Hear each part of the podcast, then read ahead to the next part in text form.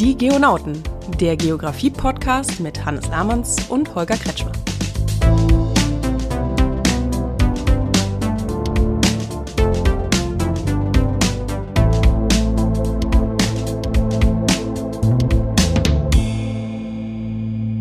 Hallo Hannes, wie ist es? Ja, am liebsten gut, ne? Und selbst? Ja, bei mir ist auch alles gut, aber du bist heute echt spät dran. Was ist los?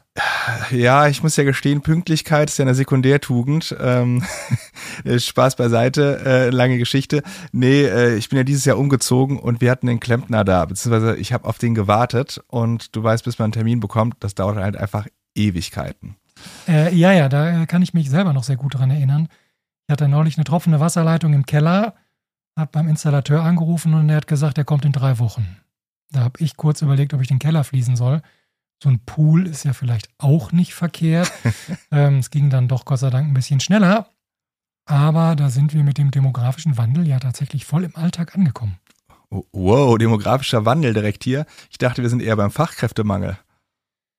Naja, gut, im Prinzip hängen die beiden Themen ja relativ eng zusammen. Also, wenn man es genau betrachtet, dann ist ja der demografische Wandel der, der zum Fachkräftemangel führt.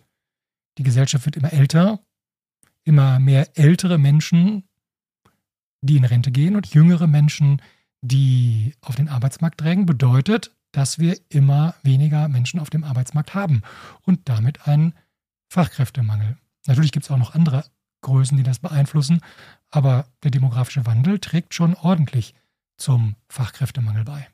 Okay, dann lassen wir mal aber meinen äh, zu spät kommen und die Gründe bei mir zu Hause äh, mit der Wasserleitung mal außen vor. Worum soll es denn heute gehen? Ja, um genau das. Um was? Also meine, meine Wasserleitung oder den Fachkräftemangel oder? Ja, im Prinzip um beides. Äh, wir werden uns heute mit der Bevölkerungsgeografie beschäftigen. Und in der Bevölkerungsgeografie gibt es einen Teilbereich, das ist der demografische Wandel. Das ist eins der zentralen Themen. Und äh, damit ist deine Klempnersuche oder Anlagenmechanikerin für Sanitär und Heizung und Klimatechnik, wie Aber es bitte, natürlich ja, vollständig heißt, äh, ein aktuelles Thema der Bevölkerungsgeografie. Wow, Holger, was für ein Lebensweltbezug. Na dann. Ich höre da eine gewisse Skepsis. Also du willst heute erklären, warum unsere Studis sich im ersten Semester mit der Bevölkerungsgeografie beschäftigen müssen und hast eine Überleitung von meinem äh, Rohrbruch im Keller dazu. Ganz genau. Wow, dann schieß mal los. Okay, lass mich raten. Du hast auch eine Definition mitgebracht. Selbstverständlich habe ich eine Definition mitgebracht. Heute mal nur eine übrigens. Äh, von Jürgen Beer. Der äh, war 30 Jahre lang Professor für Geografie in Kiel, aber der hat ein Lehrbuch zur Bevölkerungsgeografie geschrieben. Ah, Das- stimmt, ja. Ja, und das ist in der Geografie nicht das, aber doch sicherlich ein Standardwerk äh, zur Bevölkerungsgeografie. Also quasi der Godfather of Bevölkerungsgeografie. Sagen wir mal so, er war prägend. Ne? Lassen wir die Religion mal außen vor. Äh, er hat ähm, sehr grundlegend zur Bevölkerungsgeografie gearbeitet. Die meisten, die danach noch Bücher zur Bevölkerungsgeografie geschrieben haben, die beziehen sich auf ihn. Allerdings, ne, der hat das 30 Jahre gemacht und äh, jetzt ist seine, die letzte Auflage seines Buches auch schon ein bisschen her. So ganz aktuelle Themen findet man da tatsächlich dann nicht. Also vom Godfather zum Problembär. So schlimm vielleicht auch nicht. Für die Grundlagen ist es ja immer noch gut genug. Ähm, aber es gibt eben doch tatsächlich auch modernere Bücher zur Bevölkerungsgeografie. Aber kommen wir zurück zur Definition. Genau, schieß mal los mit deiner Definition. Ich bin gespannt. Natürlich ist die Definition relativ komplex, wie immer bei Definitionen. Deswegen will ich die jetzt hier auch gar nicht runterleiern, sondern ich steige mal direkt ein. Danke dir. Übersetzt steht in der Definition Bevölkerungsgeografie betrachtet die Verteilung der Bevölkerung und deren räumliche Veränderung über die Zeit. Mhm. Klingt erstmal einfach. Okay. Damit ist die Definition aber natürlich noch nicht zu Ende, denn es geht bei der Bevölkerungsgeografie auch um die Bevölkerungszahl, um die Bevölkerungszusammensetzung und um die Bewegung von Bevölkerung. Darüber hinaus versucht die Bevölkerungsgeografie dahinterstehende Prozesse zu erklären und räumliche Auswirkungen für das Heute und die Zukunft zu erfassen. Das heißt, Bevölkerungsgeografie versucht auch immer Prognosen über die Bevölkerungsentwicklung zu machen. Und zu guter Letzt tut sie das, wie immer in der Geografie, auf unterschiedlichen Maßstabsebenen, ne, die berühmt-berüchtigten Skalenniveaus, die der ein oder andere ja dann zukünftig auch aus den Statistikvorlesungen kennt. Ich wollte gerade sagen, bei mir klingelt es sofort im Kopf und ich höre hier Haggett und Carol und diese Dinge, die wir in der ersten Stunde gemacht haben, äh, auch in der zweiten Stunde Raum als Konstrukt, äh, nee, beziehungsweise Raum und der Lagebeziehung. Auf jeden Fall kommt mir da direkt einiges bekannt vor. Die Geografie kann halt nicht aus ihrer Haut. Ja. Bevölkerungszahl, Bevölkerungszusammensetzung, das wird wohl schon einiges an statistischen Auswertungen benötigen, oder? Äh, ja, traditionell ist die Bevölkerungsgeografie eher zahlenlastig. Und für mich ist das auch tatsächlich genauso langweilig, wie es klingt. Bär führt in seinem Buch zunächst mal sehr ausführlich auch in die Geschichte ein. Warum ist das eine Wissenschaft? Warum muss man so viel mit Statistik arbeiten? Äh, ja, und dann geht es wirklich sehr, sehr viel um Statistik, Statistik, Statistik. Also Soweit ich das beurteilen kann, ich muss gestehen, ich bin ein paar Mal eingeschlafen bei der Lektüre. Du weißt was, ich habe mir das Buch auch ganz brav gekauft, im, ich glaube, zweiten Semester und habe da quasi nach meiner Transformation in physischen Geografen nie wieder reingeguckt und ich glaube auch schon vorher nicht. Aber es stand ganz lange im Regal, damit mein Bücherregal schön äh, gut gefüllt und intellektuell aussieht. Aber ich glaube, ohne den guten Herrn Bär zu dissen und sein Werk, ich habe da nie wirklich Zugang zu, zu gefunden. Ja, man muss ihm zugute halten, also es geht wirklich nicht ohne Statistik. Ne? Das ist die Grundlage ja, von ja. vielen Dingen. Ähm, trotzdem gibt es tatsächlich auch von Rainer Wehrhahn zum Beispiel ein etwas moderneres Buch, das heißt auch nicht mehr brandneu, ähm, aber tatsächlich auch neu aufgelegt in den letzten Jahren.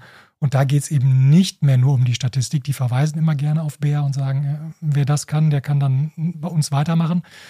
Ähm, aber da geht es dann tatsächlich auch um Dinge, die hinter den Zahlen stehen. Mhm. Da steht sowas drin, wie wenn du die demografische Grundgleichung mal verstanden hast, dann kannst du halt mitreden, ne, bei allen Fragen der Zuwanderung zum Beispiel. Okay, okay. Aber nochmal langsam für mich hier als äh, physischen Outsider. Äh, demografische Grundgleichung ist bei mir schon was her, muss ich gestehen.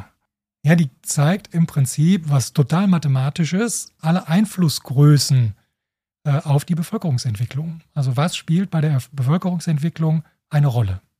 Okay, und die wären? Also wenn ich wissen möchte, ob eine Bevölkerung zum Beispiel schrumpft oder wächst, ne, also werden wir mehr oder werden wir weniger, es wird ja gerne gesagt, wir werden weniger, wenn man sich die Zahlen anguckt, sieht man, wir werden doch irgendwie immer mehr. Wie passt das jetzt zusammen? Da greift die demografische Grundgleichung. Ich nehme mir die Bevölkerungszahl irgendwann zu einem bestimmten Zeitpunkt in der Vergangenheit und rechne einfach mal die Geburten dazu. Also da spricht man ne, dann von der Geburtenrate, von der Geburtenzahl um genau zu sein. Und davon ziehe ich die Sterbefälle ab. Geburten dazu, Sterbefälle abziehen.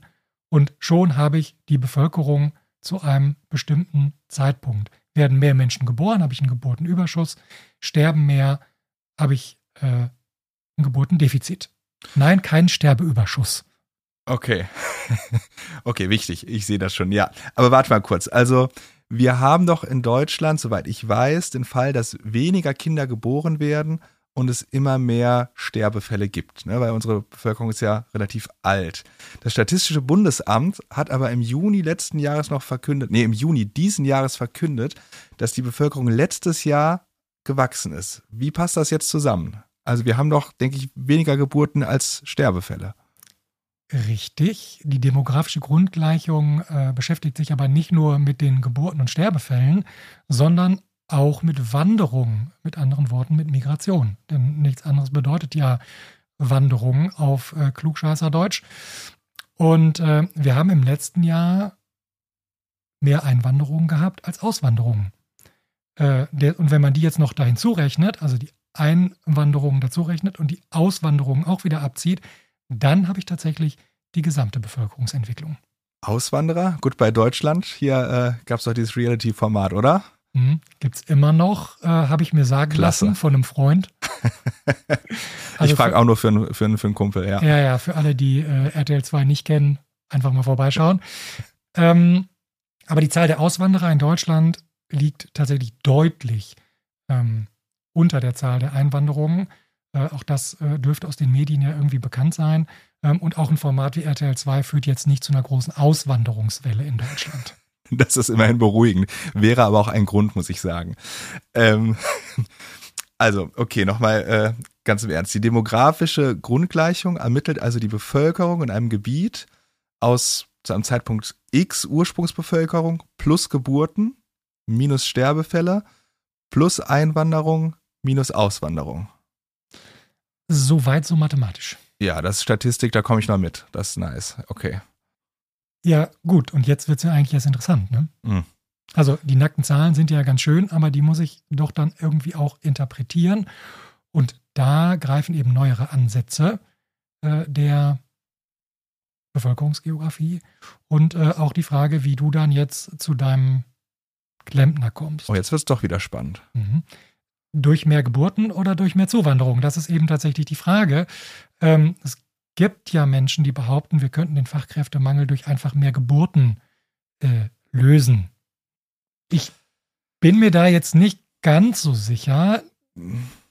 Das würde zumindest ja, wenn ich mal richtig rechne, noch einige Zeit dauern. Ne? Und äh, die Kinder kommen ja nicht ausbildungsfähig schon auf die oder mit einem fertigen äh, Ausbildungsabschluss auf die Welt.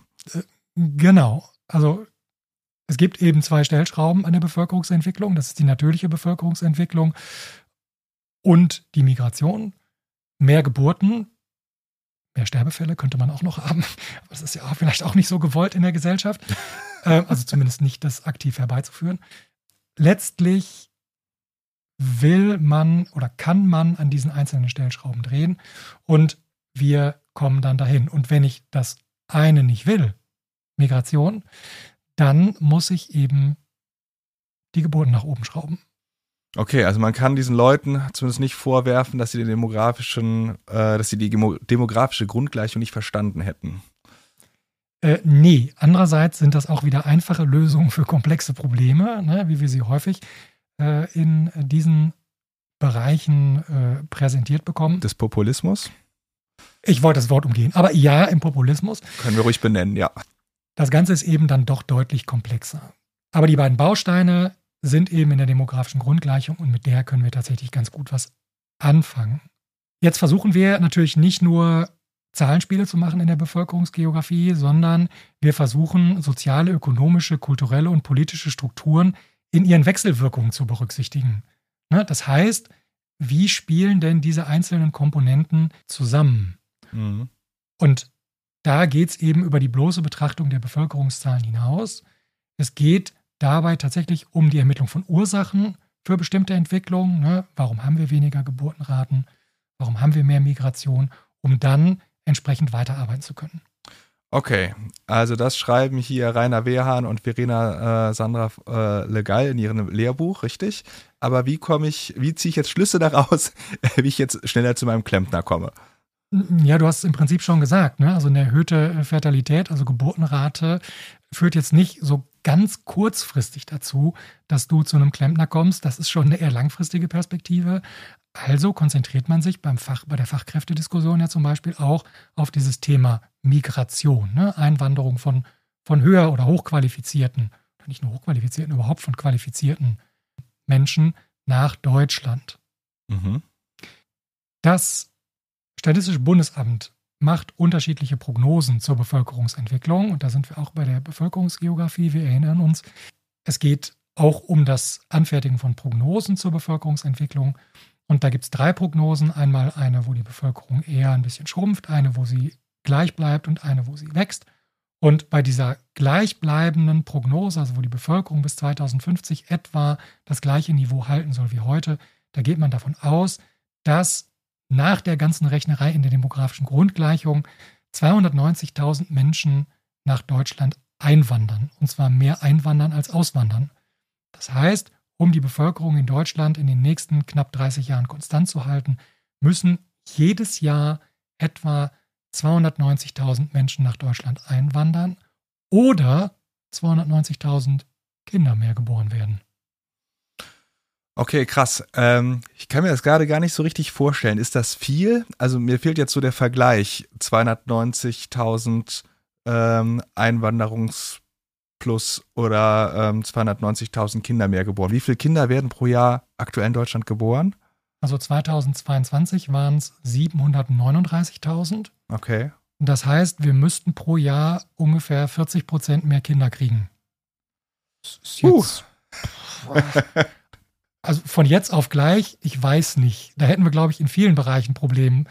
Äh, gibt heute schon keine Kita-Plätze in Köln. Also, ja, wollte ich gerade sagen. Das äh, könnte ich mir vorstellen, das könnte auch äh, ja, schwierig werden. Also von daher ähm, ist das mit der natürlichen Bevölkerungsentwicklung so eine Sache. Äh, ich weiß nicht, wem wir erklären wollen, dass äh, 290.000 Kinder mehr geboren werden und wo die dann herkommen sollen.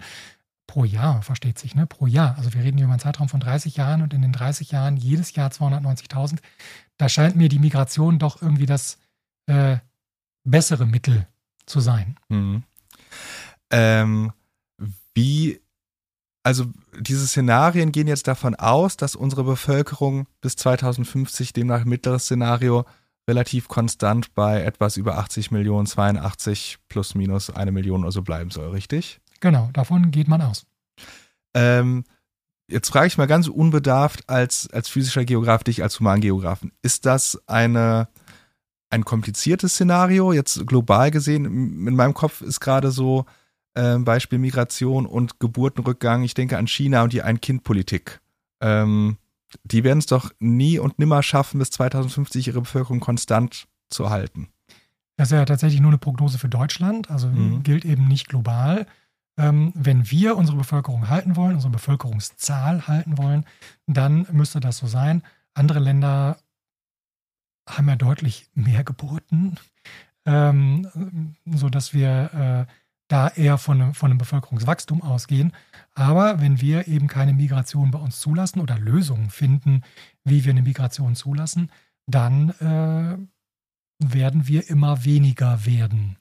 Mit allen Auswirkungen, und da wird dann natürlich die Bevölkerungsgeografie wieder interessant für Sozialsysteme, ne, für unsere Rentenversicherung, für unsere Sozialversicherung, weil wir haben ja jetzt schon das Problem, dass immer weniger Menschen in unsere Sozialversicherungssysteme einzahlen und immer mehr daraus beziehen. Die Babyboomer-Jahre sind da so Schlagworte, die eine Rolle spielen. Von daher muss man sich schon irgendwie Gedanken machen, a, wie reformiere ich das System und b, äh, wie kriege ich es vielleicht mit einer schrumpfenden Bevölkerung oder mit einer gleichbleibenden Bevölkerung durch Migration, vielleicht auch durch mehr Geburten, Anreize dazu, ne, indem ich dann eben doch genug Kita-Plätze, Grundschulplätze und sonstige Dinge habe. Das sind dann alles politische Entscheidungen, die getroffen werden. Ja. Und die Bevölkerungsgeografie versucht eben da mitzureden und Empfehlungen zu geben. Also es hört sich ja auf den ersten Blick so vereinfacht an, ne? was ich sind in knapp 30 Jahren 5 Millionen Menschen weniger, heißt aber ja dann wahrscheinlich auch nicht über die ganze Alterspyramide verteilt, sondern wahrscheinlich so gesehen nimmt durch wenige Geburten ja der relative Anteil der oder auch absolute Anteil der, der alten Bevölkerung zu, oder zumindest der relative Anteil. Das heißt, was du sagst, mehr ähm, mehr Rentner müssen so gesehen von Arbeitenden bezahlt werden, richtig? Genau, da sind wir aber tatsächlich schon wieder in einem weiteren Thema der Bevölkerungspyramide zum Beispiel, die ja auch immer gerne angeführt wird. Wir haben äh, nach dem Krieg eine Bevölkerungspyramide gehabt mit wenigen Alten und vielen Jungen. Und das hat sich im Prinzip umgekehrt. Wir haben jetzt immer mehr Alte und immer weniger Junge, was mit der Geburtenrate zu tun hat in Deutschland ähm, mit den Kindern, die pro Frau auf die Welt kommen. Aber das ist vielleicht ein Thema, äh, mit dem wir uns dann später nochmal beschäftigen. Okay. Ja, Holger, ich muss gestehen, ich war ein bisschen skeptisch Bevölkerungsgeografie und Statistik. Ich hatte da wirklich so diese alte Schule und recht zahlenlastige Vorlesungen noch im Kopf. Aber was dahinter steckt, ist ja total brisant und total spannend. Also vielleicht können wir ja in einer der nächsten Folgen nochmal deine Aspekte vertiefen. Wie gesagt, was mir gerade durch den Kopf ging, war wirklich so, haben wir ein, ein, ein, ein schweres Problem durch den, durch den demografischen Wandel. Äh, wenn man das mit China vergleicht, also der Volksrepublik, glaube ich, ist das ja, also da sind ja demnächst quasi alle Leute in 30 Jahren gefühlt alt. Ist ein bisschen überspitzt gesagt. Also ich kann mir gut vorstellen, dass wir da noch das eine oder andere spannende Thema diskutieren können. Das ist ein Thema, in dem, zu dem wir uns vielleicht äh, in den nächsten Wochen nochmal austauschen können oder unterhalten können in einer der nächsten Folgen. Ja, ich bin gespannt. Dann äh, hänge ich mich mal wieder ans Telefon und telefoniere mal wieder den HandwerkerInnen hinterher. Und ich hoffe, dass hier bei dir zu Hause das alles äh, jetzt soweit klar ist. Und wir sehen uns dann, denke ich, zu unserer nächsten Folge spätestens. Äh, das hoffe ich doch sehr. Ja, mach's gut. Tschüss. Ciao.